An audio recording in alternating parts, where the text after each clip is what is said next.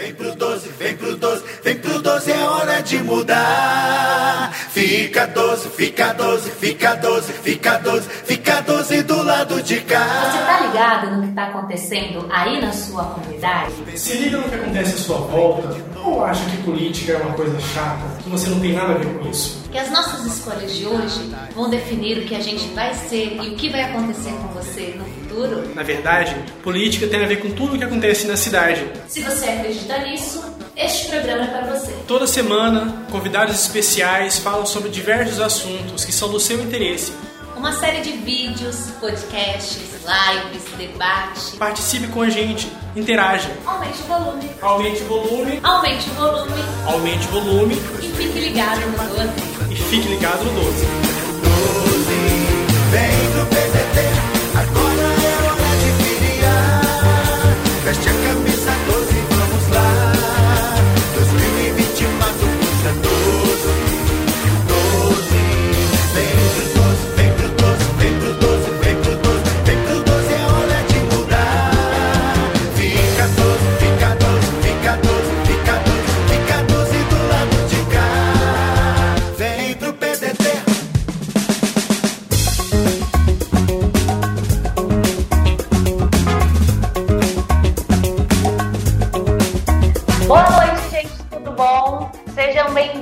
a mais um programa Ligado no 12, um programa aqui do estado do Mato Grosso feito para vocês, onde a gente trata sobre comunidade, sobre assuntos relevantes, sobre a conjuntura nacional e estadual, né? A gente teve semana passada o nosso querido Carlos Lupe aqui e também o deputado Allan Kardec. Eu sou Ana Carol, mais uma vez estamos aqui e hoje a gente vai conversar uma, algo sobre o que eu adoro, né? A relação das mulheres na política, gente.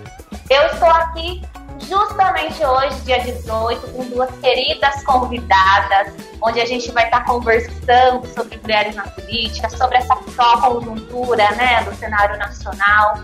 As eleições estão aí, como funciona o fundo partidário para as mulheres. A gente vai entrar em algumas conotações aí. E eu tenho duas convidadas super queridas aqui comigo, na verdade três, né? Hoje a gente vai ter uma live mais interativa com vocês aí de casa. A gente está aqui com a nossa querida presidente nacional da Ação da Mulher Trabalhista, nossa querida Miguelina, vice-presidente do partido. Miguelina, um beijo, é um prazer te receber. A gente adora você veio começo do ano com a gente, foi tão bom, sabe? É sempre muito bom te ouvir. Seja muito bem-vindo ao nosso programa, que foi feito aqui com carinho, para que vocês possam dialogar. A gente também hoje tem a Jusce Ribeiro. Jusce, querida, seja bem-vinda ao programa Ligado no 12, que é a nossa presidente estadual aqui da Ação da Mulher Trabalhista, também vice-presidente do PDT em Mato Grosso. A gente vai ter muita coisa para conversar. E também nossa querida Jennifer, que hoje tem uma participação especial aqui com a gente. Como eu falei, a gente quer tentar deixar esse programa mais interativo, com você que está assistindo aí pela internet. Ela vai conversar com o pessoal que vai ter um recadinho, mensagens para mandar, perguntinhas para as nossas queridas convidadas. Jennifer, seja muito bem-vinda, também pré-candidata vereadora aqui no município de Cuiabá. E vamos começar essa live com essas mulheres maravilhosas, né? Eu passo aí a bola para nossa querida Miguelina se apresentar. Mais uma vez, Miguelina, seja muito bem-vinda ao nosso programa. com quem eu vou dividir essa, essa última uma hora aqui. Ah, dizer para vocês que ainda há pouco eu estava. Para quem está nos ouvindo, eu sou Miguelina Vecchio, presidente nacional da Mulher Trabalhista, ah, e sou a vice-presidente nacional do PDT. Né? Aqui no estado do Rio Grande do Sul, sou a secretária-geral do partido e a presidente da Fundação Leonel Brizola Alberto Pasqualini. E hoje, fora do partido, eu exerço a minha militância orgânica no Fórum Nacional de Mulheres de todos os partidos, no qual eu sou a coordenadora geral.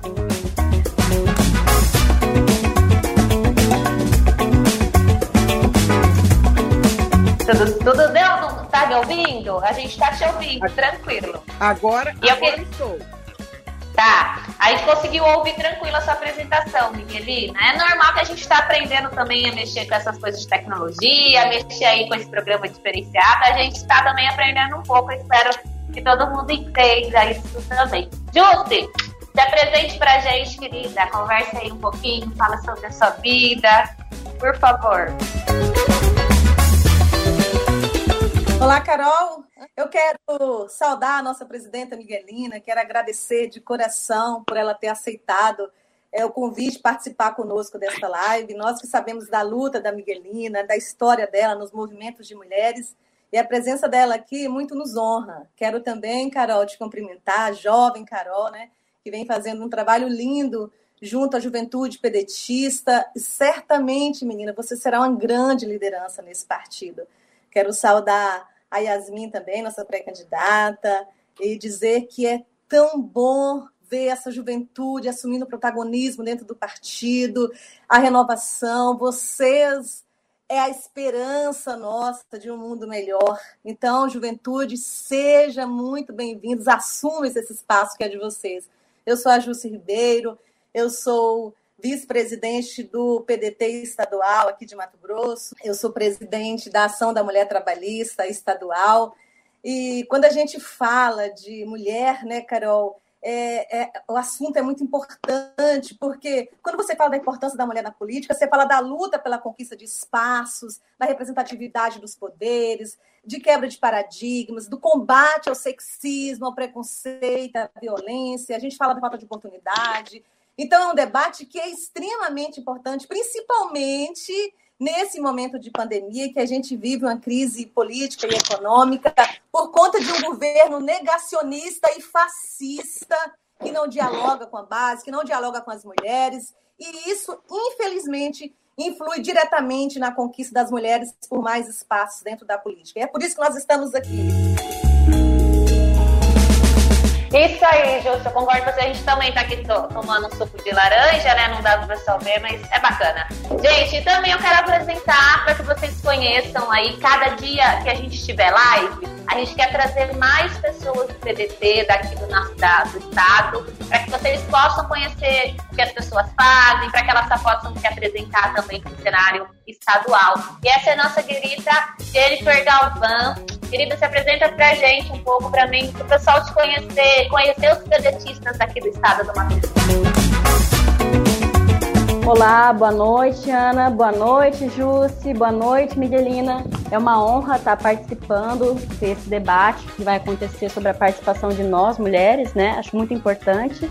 Eu sou professora de Sociologia aqui da Rede Estadual de Mato Grosso. Sou formada pela Universidade Federal. É, e estou aí como pré-candidata do PDT pelas pautas de educação, saúde, pautas sociais, né? Transparência. E quero muito aprender com a Miguelina, com a Jusce, com todas nós daqui por diante, né? E é isso. Boa noite. Beleza, bora lá. Eu tá bom apresentado, meninas. Sejam bem-vindas. É um prazer ter vocês aqui, tá, gente? E vamos iniciar a nossa pauta sobre as mulheres na política, né? Hoje que a gente viu que 52% da população são mulheres aqui no Brasil, então a gente precisa de mais visibilidade dentro da política. Aqui no estado do Mato Grosso, por exemplo, Miguelina, a gente tem uma deputada estadual e uma deputada federal. O restante a gente só tem macho aí para falar que vai conversar, falar sobre a gente, para falar que estão buscando creches, vagas, porque a gente sabe que não é verdade, né? A gente entende que faz política quem passa por aqui, né? as pessoas se complementam e a gente não tem quem se espelhar. E a gente viu aí que no começo, quando as mulheres entram nas políticas, elas realmente mudam o mundo, né?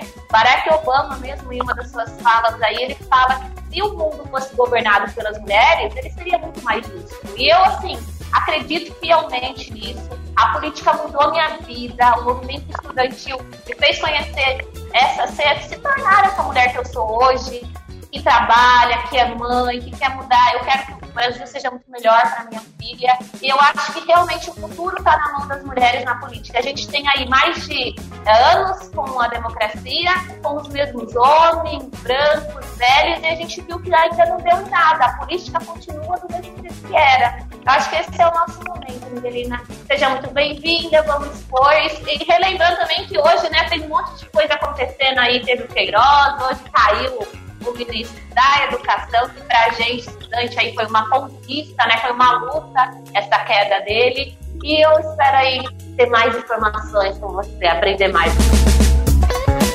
É, eu, eu, assim, como é que eu vou dizer para vocês? Eu sou socióloga de formação e eu já ouvi tanta besteira desse governo, com algumas afirmações que foram feitas aqui, eu de fato não concordo. Por exemplo, que o Bolsonaro é de um governo fascista. Gente, vocês estão ofendendo o Mussolini, né?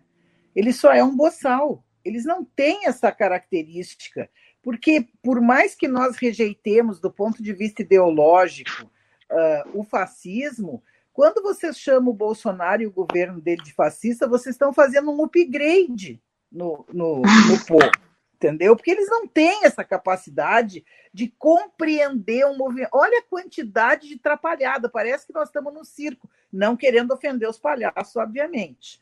Uh, esse ministro, ele, ele nunca foi um ministro da educação, porque nem ele tem educação. Né? Começa por aí, ele não tem nenhuma educação ele simplesmente conseguiu, no dia da sua demissão, da sua exoneração, ele conseguiu ainda assinar uma portaria que rejeita toda a diversidade educacional. Eles falam coisas absurdas de quem não tem preparo nem para ser o porteiro da escola, com todo respeito ao porteiro da escola. Entende? É, como é que ele pode dizer sabe que ele quer acabar com, com a sociologia, com a filosofia, ele quer acabar com tudo que faz o povo pensar, porque realmente quanto mais alienação tiver, melhor para os governos de ultradireita. Então, a saída dele, que eu acho que demorou bastante, com as barbaridades que ele disse uh, ao, ao, longo desse. Porque é aquela coisa de tomar. Eles não têm criatividade, eles são uma farsa e passam todo o tempo copiando as coisas. Aquela mesa com eles tomando leite, é uma alusão ao que o Hitler fez, mais uma demonstração. Claro que, como o povo, muitas pessoas, não vamos dizer o povo, mas muitas pessoas, a grande maioria não conhece aquela cena de to tomar o leite, não fizeram nenhuma a, alusão. As pessoas que têm um pouco mais de leitura e conhecem a história, sabem se indignam com eles.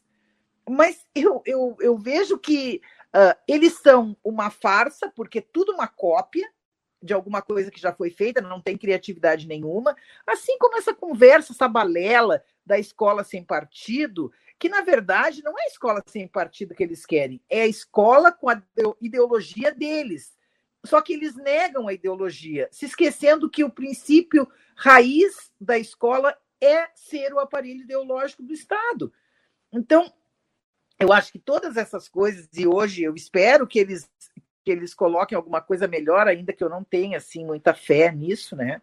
Uh, uma criatura que pelo menos tenha a ver com a educação, porque tu botar uma criatura que serve para ser o ministro da educação e serve para ser diretor de banco, vocês me desculpem, eu já tenho uma certa desconfiança, né? Eu não acho que o, o, ministro da Saúde tenha que ser médico, nem o ministro da Educação. Agora, o ministro da Educação não ter passado nem para vender picolé na frente da faculdade de educação, eu realmente acho bastante complexo, entende? Porque aí dá nisso. Porque a maioria desses ministros, eles passam o tempo todo querendo agradar o presidente da República, né? E eu acho que dessa desse episódio a gente deve tirar a lição de que o voto continua ainda a ser a melhor arma da democracia. Acho que talvez a palavra arma aqui não, não seja bem empregada, né? Para eles que gostam de arma. Mas, enfim, uh, eu acho que essa, essa coisa de entender a importância do voto, da, da, do único momento que tu e a tua consciência pode te levar a escolher um representante, e aqui vai a crítica que eu acho que, que é respeitosa, quando uma companheira daí botou a frase da Michelle Bachelet, eu fui vice da Internacional Socialista de Mulheres para a América Latina por dois mandatos e, portanto, Chile era país que eu coordenava. E, infelizmente, a Michelle Bachelet nunca, nunca firmou o protocolo CEDAW. Então, eu acho que essa frase dela, ela passa a ser só uma frase. Ela não tem nenhuma importância política na medida em que ela podia ter garantido às mulheres do Chile a proteção do protocolo CEDAW e se negou a assinar, porque a igreja chilena uh, julgava que a assinatura do protocolo CEDAW era abrir uma porta para a legalização do aborto, o que não é verdade. Porque o Brasil é signatário do protocolo CEDAW e todos os outros países da América do Sul, principalmente, são firmadores, inclusive o Tabaré Vasquez uh, assinou o protocolo CEDAW, outros presidentes assinaram e a Michelle Bachelet, nos dois mandatos que fez de presidente do Chile, se negou a assinar. Então, eu realmente não usaria a frase dela. Eu, toda vez que alguma companheira usa a frase, eu digo: olha, companheira, tu tem que ter mais, mais conteúdo sobre o que, que se passa de fato, porque eu, quando eu vi ela ir para a ONU, eu fiquei pasma. Eu disse: vai na ONU fazer o quê? Se não assina nem os protocolos. Então, eu acho assim que a gente tem que ter cuidado com essas frases. O fulano disse tal coisa, a gente tem que conhecer mais um pouco do fulano para a gente não, não virar uma, uma citadora de frase alheia, que muitas vezes a frase não corresponde à prática política. Mas vamos, isso é um, um episódio apenas, eu acho que eu quero politizar aqui um pouco esse debate entre nós, porque quando a gente fala em números, e eu fui 2,10 em estatística na universidade, mas quando a gente fala em números, talvez os números não sejam a forma melhor da gente expressar uh, a, a, o quantitativo né, das mulheres.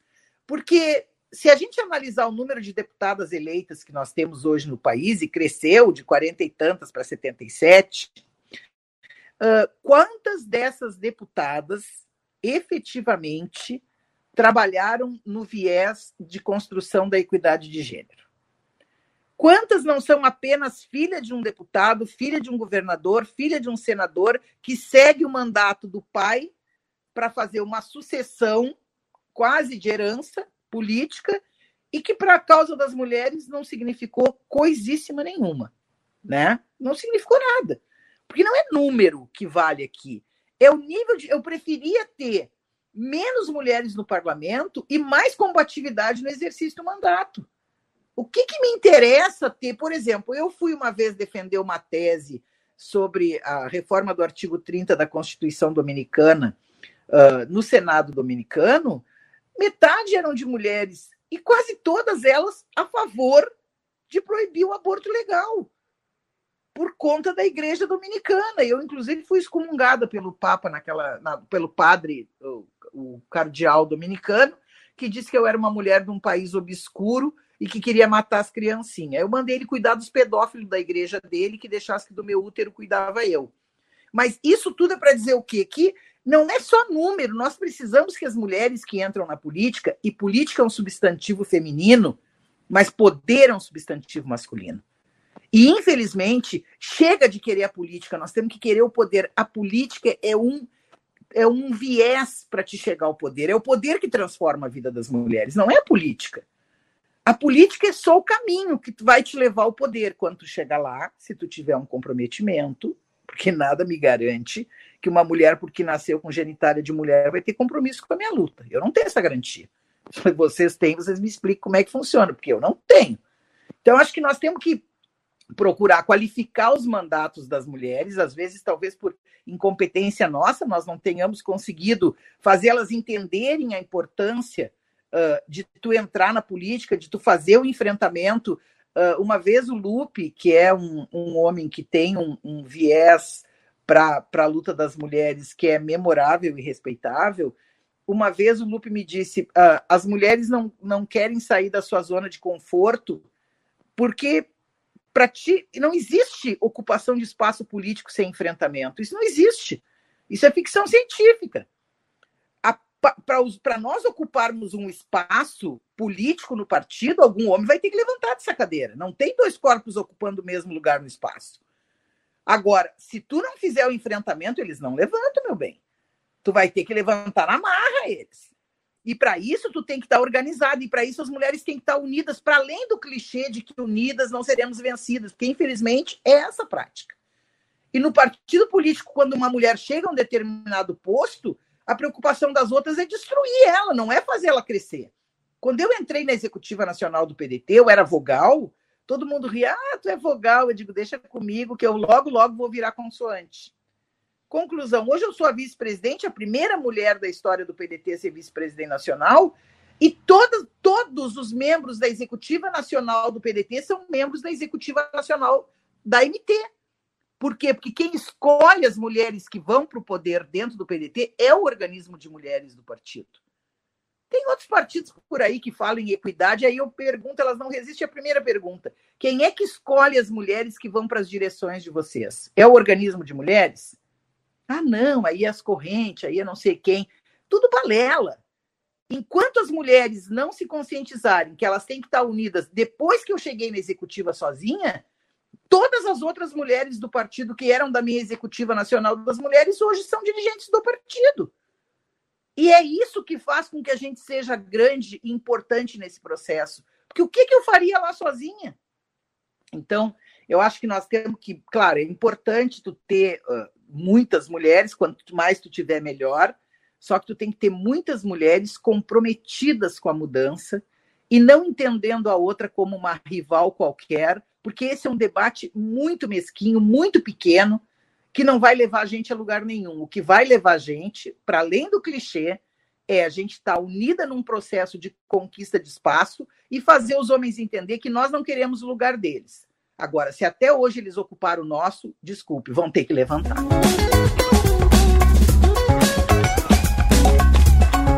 Obrigada, Miguelina, pelas considerações. E é sempre aprendizagem, né? Eu falei que a última vez que você veio aqui, que a gente foi lá no hotel Mato Grosso, a gente esteve junto, essa história de realmente de homens escolherem as mulheres para dentro do partido é uma coisa muito complicada, né? Assim, é, ainda bem que a gente está tá na luta, está querendo essa mudança. Não é fácil ser mulher dentro da política, não é fácil ser mãe dentro da política, dona de casa, né? Que a gente tem muitos outros a fazer.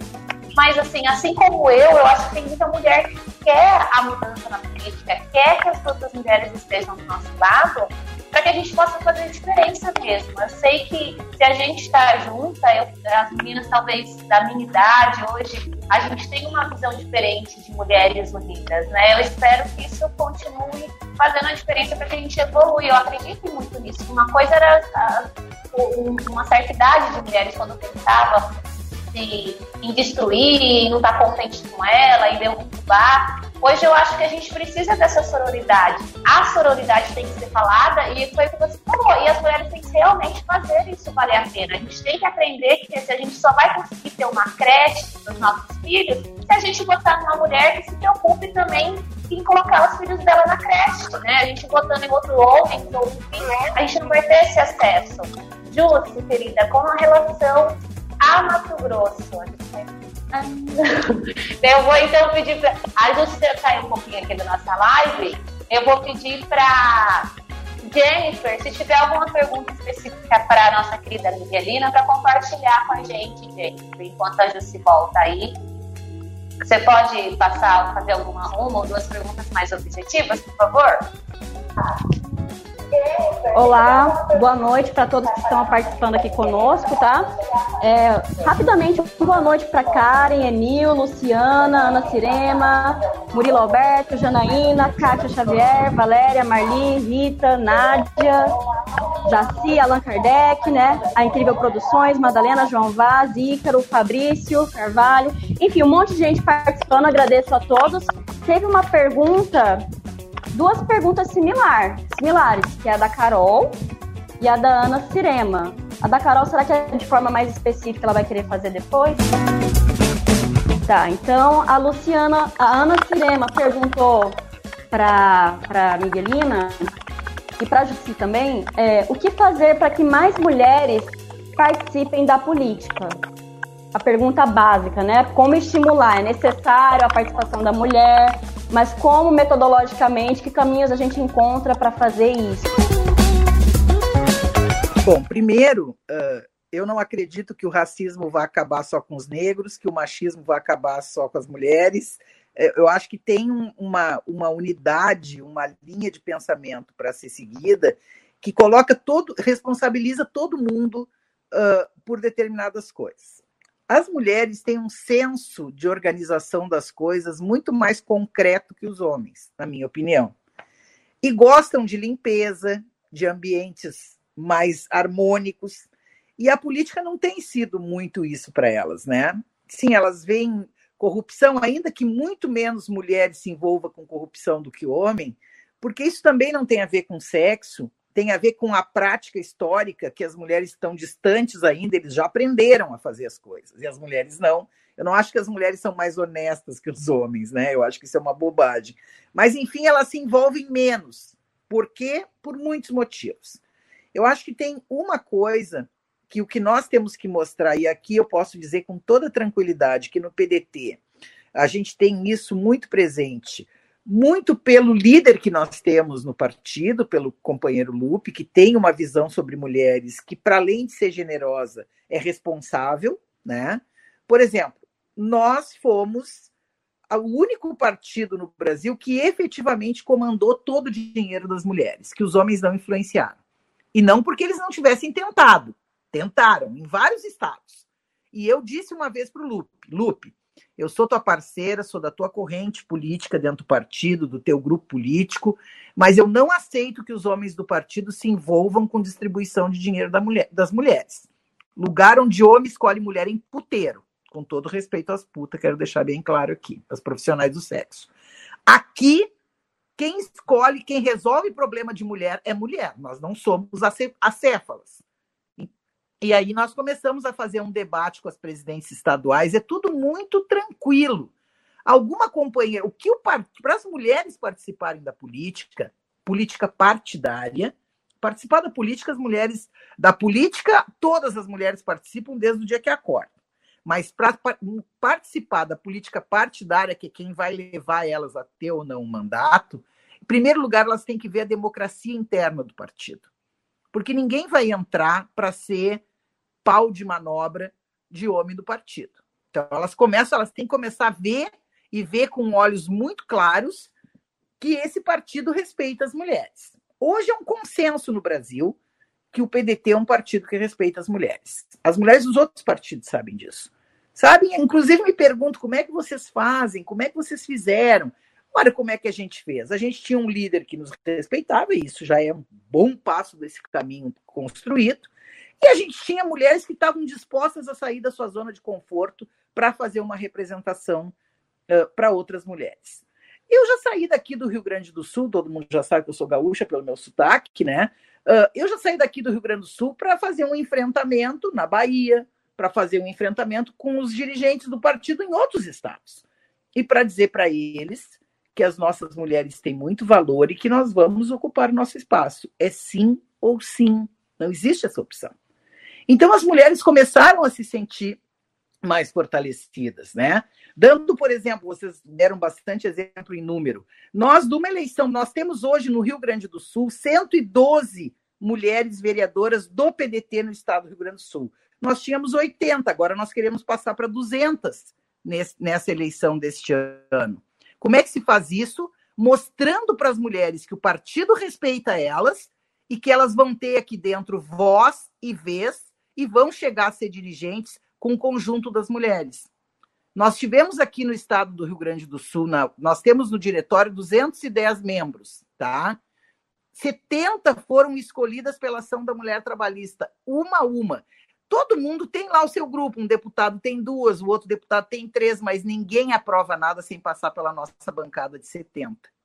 E não existe um único município no Rio Grande do Sul que não tenha 30% de mulheres nas suas direções. Por quê? Porque eu sou secretária-geral, a Salete, presidente da MT, é a primeira vice, a Tânia, a primeira secretária, a Valesca é, é a vogal, e quando chega aqui uma lista de um município que não tem 30%, nós mandamos de volta e não damos a senha da web. E eles são obrigados a trocar por mulheres. E tem que vir com uma ata da MT dizendo que as mulheres foram escolhidas pela MT. Por quê? Porque o Carlos Lupe e eu assinamos um, um, uma, um instrumento dentro do partido, que agora me fugiu o nome, me deu uma, uma coisa, não me lembro, tá? mas daqui a pouco eu vou me lembrar, que diz que a única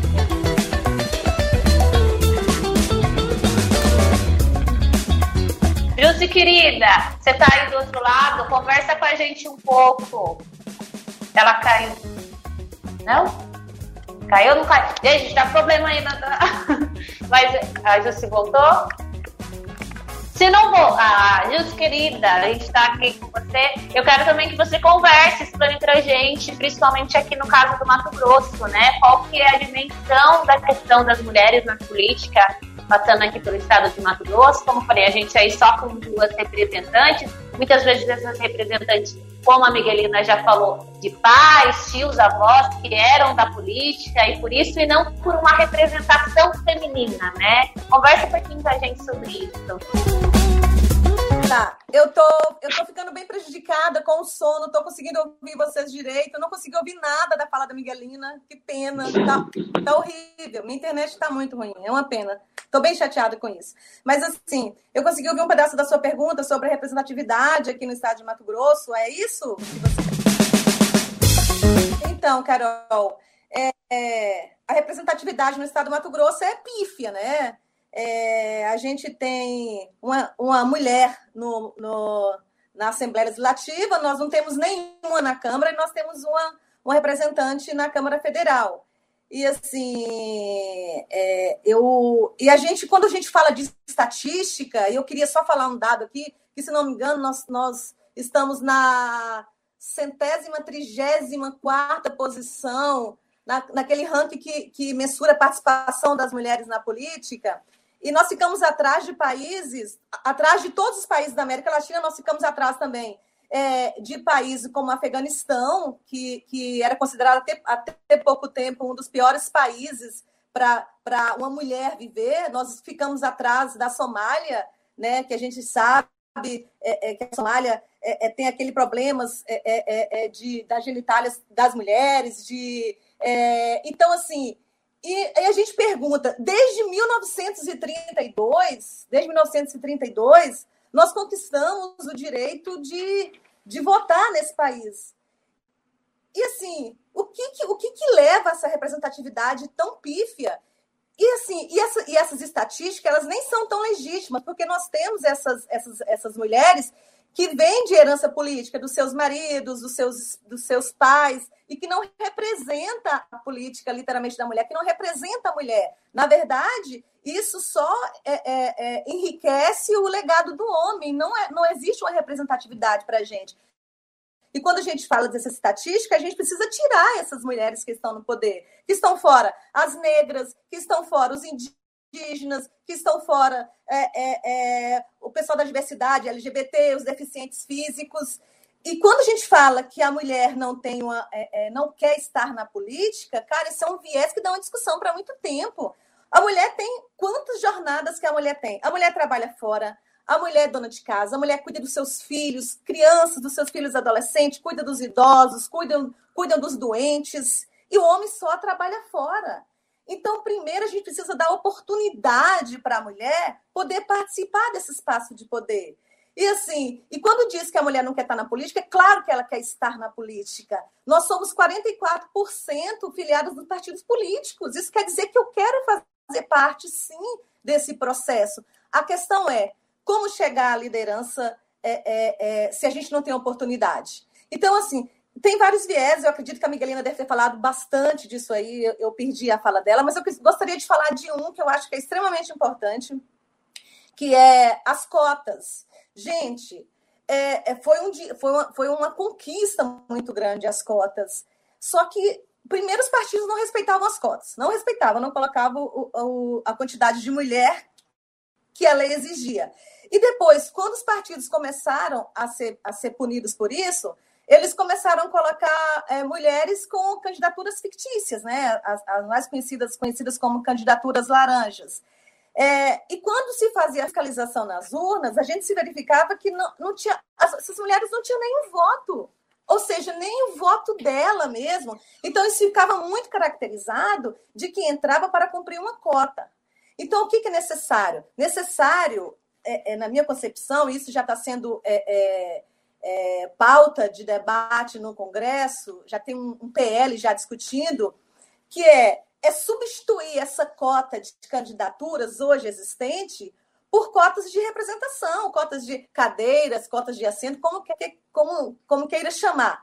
Então, assim, a gente precisa reservar as cadeiras no parlamento para as mulheres, não só as cotas, mas reservar essas cadeiras para as mulheres. E não só as mulheres, como eu estou falando, reservar para as mulheres, é, é, para índios, para negros. E quando eu falo de, de, é, é, é, de mulheres negras, a representatividade dela é muito, muito, muito inferior.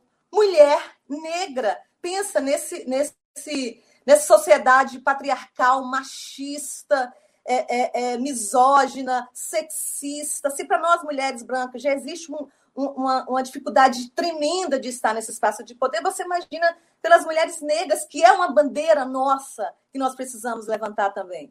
Então, eu acho que uma das soluções é a gente é, conseguir aprovar no Congresso é, essa cota de cadeiras, né? Então, ou seja, independente se a mulher teve voto é menos que os homens, é preciso que essa dela de estar representada no parlamento. Isso vai estimular muito a participação da mulher na política. Eu também concordo com o que você vem falando, vem falando e eu acho que, que a gente precisa mesmo dessa Vocês representatividade. Conseguimos, sim, deu tudo certo, não falhou, foi tudo bom. Igual eu até concordo, a gente precisa dessa representatividade mesmo é, no, no, cenário das mulheres nas políticas. Eu mesmo, quando eu preciso me inspirar em mulheres é, para política, eu tenho que sair fora de, de, do Mato Grosso. A gente tem algumas deputadas como referência, tudo, mas que às vezes com ideologias diferentes da nossa, né? Então, eu preciso buscar outras mulheres. Eu queria ter essa representação aqui do meu lado, que os partidos de Mato Grosso entendessem é, a, como é importante ter as candidaturas femininas, né? Como pode influenciar essas meninas dos colégios, dos colégios estaduais, particulares, que querem discutir sobre política. Jennifer, eu acho que a gente tem aí uma convidada para conversar com a gente, quer fazer uma pergunta específica, né? Cadê a Jennifer? Entrei com a gente. Tá super interativo aqui o programa, gente. Vocês vão ver, ó, sábado a gente tem outra live, viu? O programa vai ser super interativo. Jennifer, tem uma pessoa Olá. aí, uma amiga nossa, tá me ouvindo? Sim. Pra conversar, sim, sim. ela quer fazer uma pergunta. Chama ela aí pra nós. Isso, é a Carol ela vai contextualizar um pouco melhor, é, vai explicar um pouco melhor a pergunta. Seja bem-vinda ao nosso programa. A nossa Carol aí é a primeira interativa, a nossa primeira internauta para conversar com a gente. Gente, estamos tentando aí fazer o máximo para ficar mais fácil para que vocês compreendam, para que vocês se divirtam também. Viu, Carol? Seja bem-vinda. Toma o seu espaço aí para fazer sua pergunta, suas considerações, a Miguelinha Ajuste e a nossa Jennifer tá aí para ajudar também. Obrigada e é um prazer estar com vocês. Eu espero que vocês estejam me ouvindo. É, tá muito legal a live da semana passada e dessa. Eu gostaria é, de dizer que eu me chamo Caroline Lima, é, sou filiada do PDT Santo Antônio de Leverger. Quero mandar, quero mandar um beijo para minha presidente lá de Santo Antônio de Leverger, que é a Jace, que está nos assistindo. E mandar um grande beijo, um grande abraço para Miguelina, que é um prazer te ouvir novamente. Nós, eu estive com você no Hotel Fazenda Mato Grosso, eu e muitas mulheres.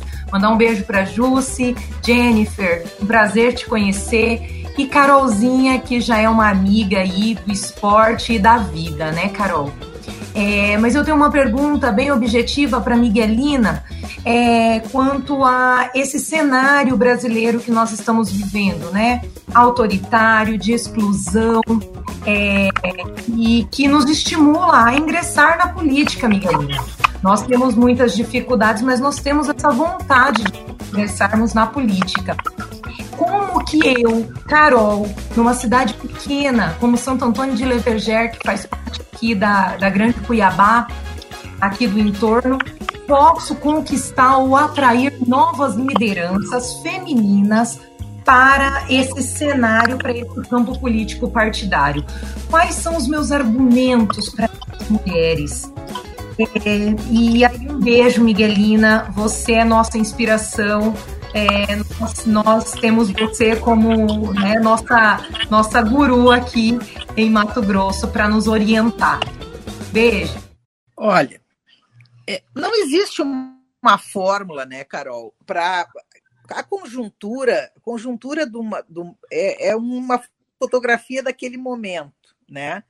Nós estamos vivendo, vivendo tempos difíceis, de abalo, uh, o conceito de democracia parece que ele mudou, né? Eu não sei, acho que eu não fui bem nessa aula de sociologia, porque a, a democracia não é mais obrigadas a reconhecer que com todos os percalços e com toda a, a mídia forçando uma barra para fazer uma eleição de direita, e isso não era uma eleição de direita no Brasil, a América Latina toda sofreu um abalo nas candidaturas de esquerda, também porque cometeram muitos erros, nós temos que admitir, uhum. fazer uma autocrítica. Uh, eu mesma, nesse episódio do, da República Dominicana, já na América Central, quando eu fui discutir a reforma do artigo 30, que tirava o direito das mulheres a, ao aborto terapêutico, uh, eu me lembro que, que as mulheres que eram deputadas diziam mas se eu não votar conforme o partido quer, eu vou uh, ser. Vão sacar meu nome de la boleteira, que é da lista, porque o voto lá é em lista, e eu sou favorável ao voto em lista, né? Eu acho que o voto tem que ser pela ideologia, pelo partido. O partido é que tem que organizar a lista. E nos países onde o voto é em lista, tem muito mais mulher na, na representação do que o nosso, que é esse vexame.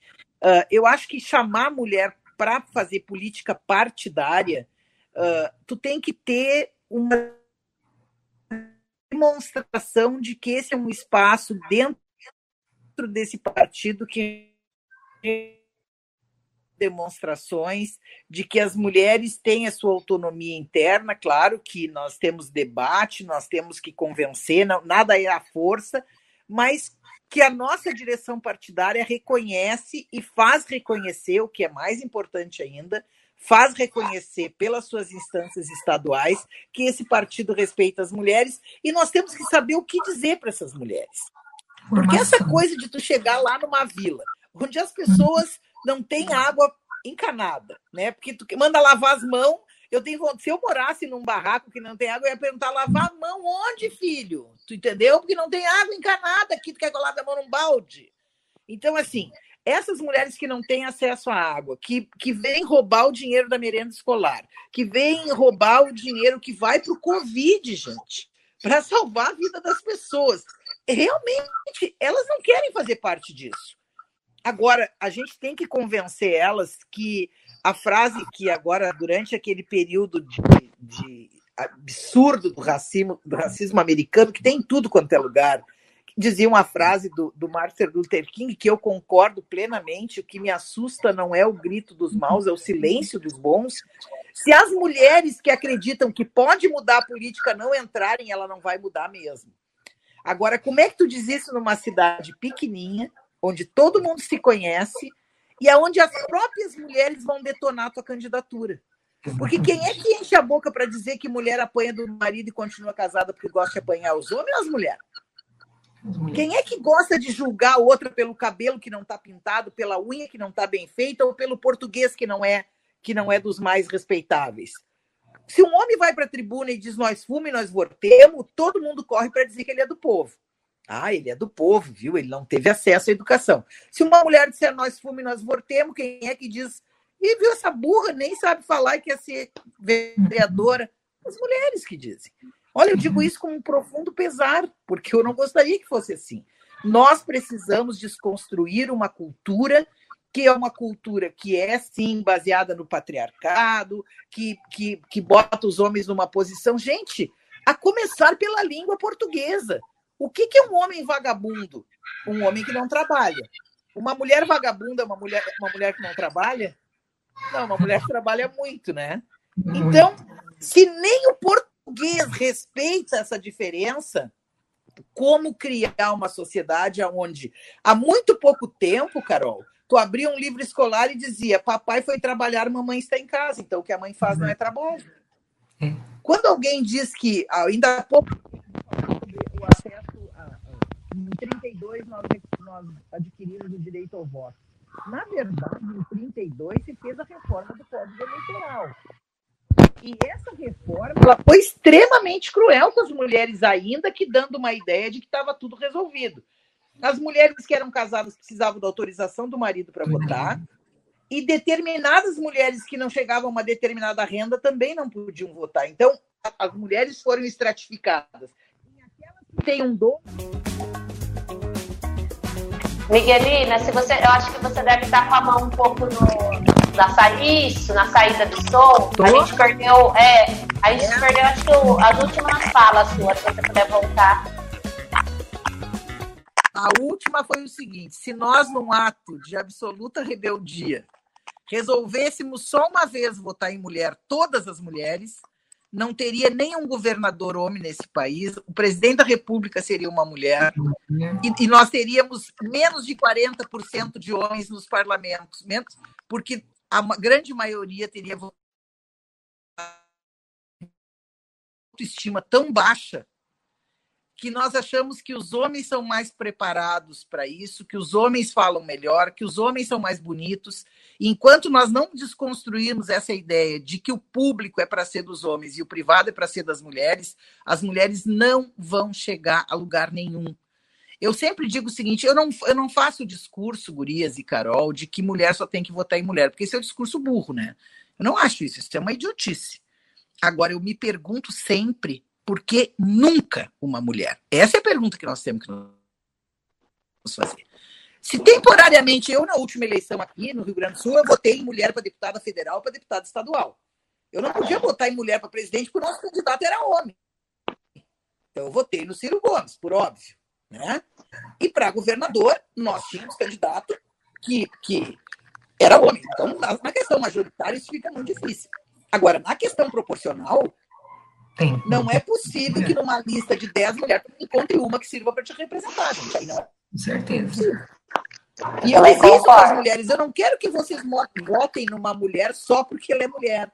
Mas eu quero que vocês se perguntem por que numa lista de 10 não tem nenhuma que sirva para vocês quando vocês votam nos idiotas que são homens. E outra coisa, quando a gente escolhe dentro do partido, por que, que nós temos tanta dificuldade de trabalhar contra a mulher como dirigente partidária? Nós preferimos os homens. E eu não estou aqui desqualificando os homens do partido. Eu, por exemplo, fiquei apaixonado por esse maestro. Eu saí daqui, daí achando esse homem maravilhoso. Entende? Conheci o que, que ele pensava. Eu cheguei a dizer para o Lupe um dia: eu tenho vontade de subir no palanque dele. Olha que eu tenho muito pouca vontade de subir em palanque de homem. Eu, na verdade, proporcional, eu não subo em palanque de homem de jeito nenhum. Para eleição de deputado, vereador, eu não subo em palanque de homem. Mas em palanques majoritários, eu normalmente subo. E esse aí é um dos que com certeza eu vou subir, basta que ele queira.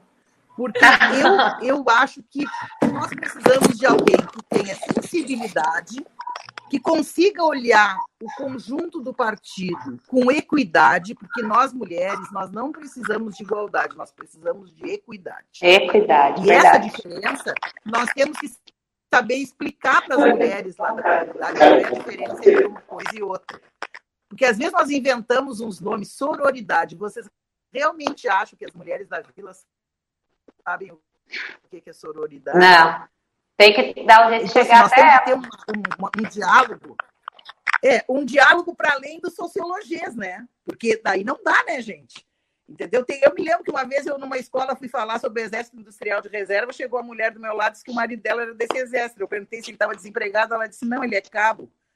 Oh, Porque ela achava que o Exército Industrial de Reserva era um aparelho repressivo do Estado. Então, assim, nós temos que ter uma linguagem que faça a mulher ouvir o que nós estamos dizendo.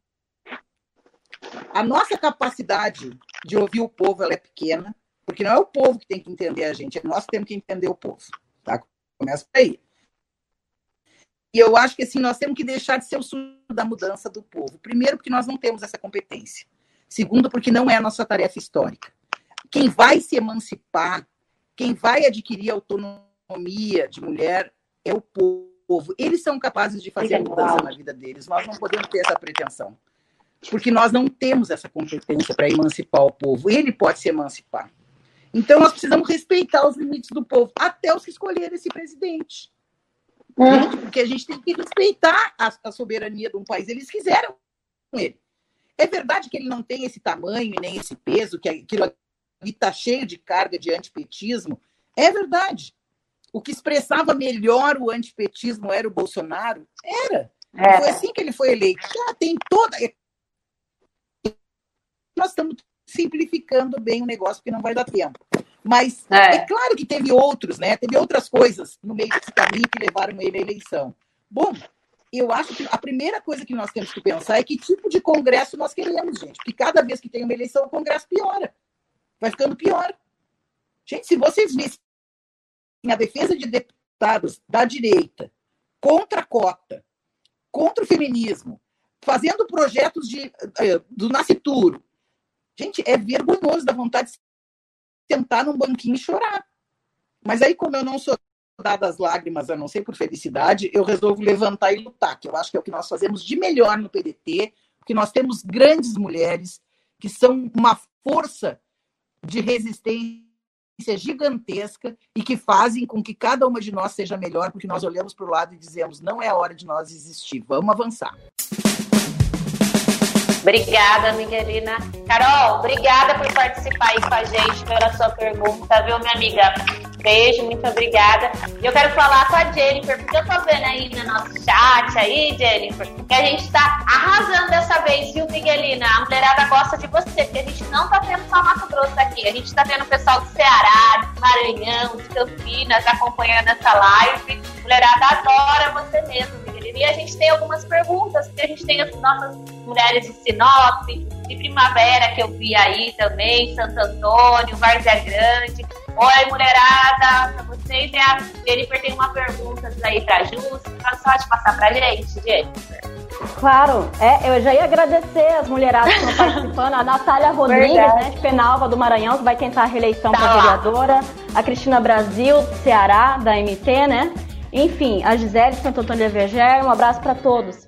É, uma pergunta já que foi feita era sobre a questão mesmo do- dos 30%, não só para o registro de candidatura, mas para a garantia das vagas no parlamento. Acho que a Jússi já chegou de responder, a Miguelina em certo ponto, essa questão. A outra pergunta em específico, que as duas podem comentar, mas perguntar especificamente para Mato Grosso, é a situação das mulheres do campo, das agricultoras aqui de Mato Grosso. Ah, legal. E quais são as propostas do PDT para as mulheres do campo, tendo em vista que com o aumento toda a produtividade aqui de Mato Grosso, né, para esse setor, mais mulheres começaram a participar também desse trabalho. Então, o que, que a Ótima poderia falar a respeito das propostas para as mulheres do campo? É o que a Karen perguntou. Fique à vontade, Jússi, para responder pra gente. Conseguiu ouvir? E para Miguelina, tem alguma específica, Jennifer? Enquanto a Jússi está travada para responder por a gente das mulheres do campo, ou se a Miguelina também quiser comentar sobre, alguma pergunta para ela específica, se você puder, Jennifer, Deixa eu para Tá. ajudar a gente. Existe um projeto tramitando, aliás, mais de um, que faz um, um, um, uns degraus para a ocupação dos 30% lá na frente. Começa com 16%. Ah, mano, a Jússi voltou? Passa pra... Escalou. Não estão ouvindo? Só um, um momentinho, gente, que a gente. A Jussi voltou, a internet é assim, né? Se vira nos 30. Mas eu acho que ela vai voltar a responder pra gente do 30%. Vai falando pra gente aí, Jennifer, quem que tá aí mandando um beijo pro pessoal, porque eu sei que tem o pessoal de, de Alta Floresta. Quem que tá aí nessa live acompanhando com a gente? Então, tem a Marlene? Rosa. É, alguns não colocaram necessariamente a- os locais, né, de atuação, mas tem a Marli Rosa, a Rita, a Madalena, o João Vaz, PDT Sinop, Johnny Cristani, Márcia, o Ícaro, né, nosso vereador de Várzea Grande, o João Vaz, presidente do Diretório Municipal de Porto Alegre do Norte, Carlos Toledo, Cíntia Matos, enfim, mais pessoas. Bastante aí, gente assistindo. Isso. A Rosiane Já- da, da MT que tinha feito essa pergunta da reserva das cadeiras para o parlamento. Tranquilo, elas já estão entrando já de novo. Eu só quero convidar você que está aí, mulherada, esses homens estão acompanhando aí a Revolução das Mulheres. E sábado nós vamos ter uma live aproveitando que a Miguelina falou sobre o Fabrício Carvalho, nosso pré-candidato à prefeitura aqui de Vargem Grande. A gente vai estar conversando sobre cultura sábado às 15 horas no horário de Cuiabá. A gente vai ter o Jean também participando, diretor de cultura aqui do PDT para estar conversando sobre a gente essas questões culturais do estado de Mato Grosso. Fabrício, tira isso de letra. Fabrício, querido, a gente vai te aguardar aí na live de sábado. Gente, então, sábado às 15 horas. Quem puder estar participando, entre aí da mesma coisa, ligado no 12, para assistir essa live. Gente, a gente está chegando a alguma, uma hora de live. Essa live a gente teve alguns problemas técnicos em relação à internet. A internet caiu, a gente perdeu a Miguelina e a Jussi ainda não voltou da nossa live. Mas eu acredito que a gente conseguiu é, adentrar um pouco a esse tema das mulheres nas políticas. Não se preocupe, a gente vai conversar muito mais sobre isso, tá bom?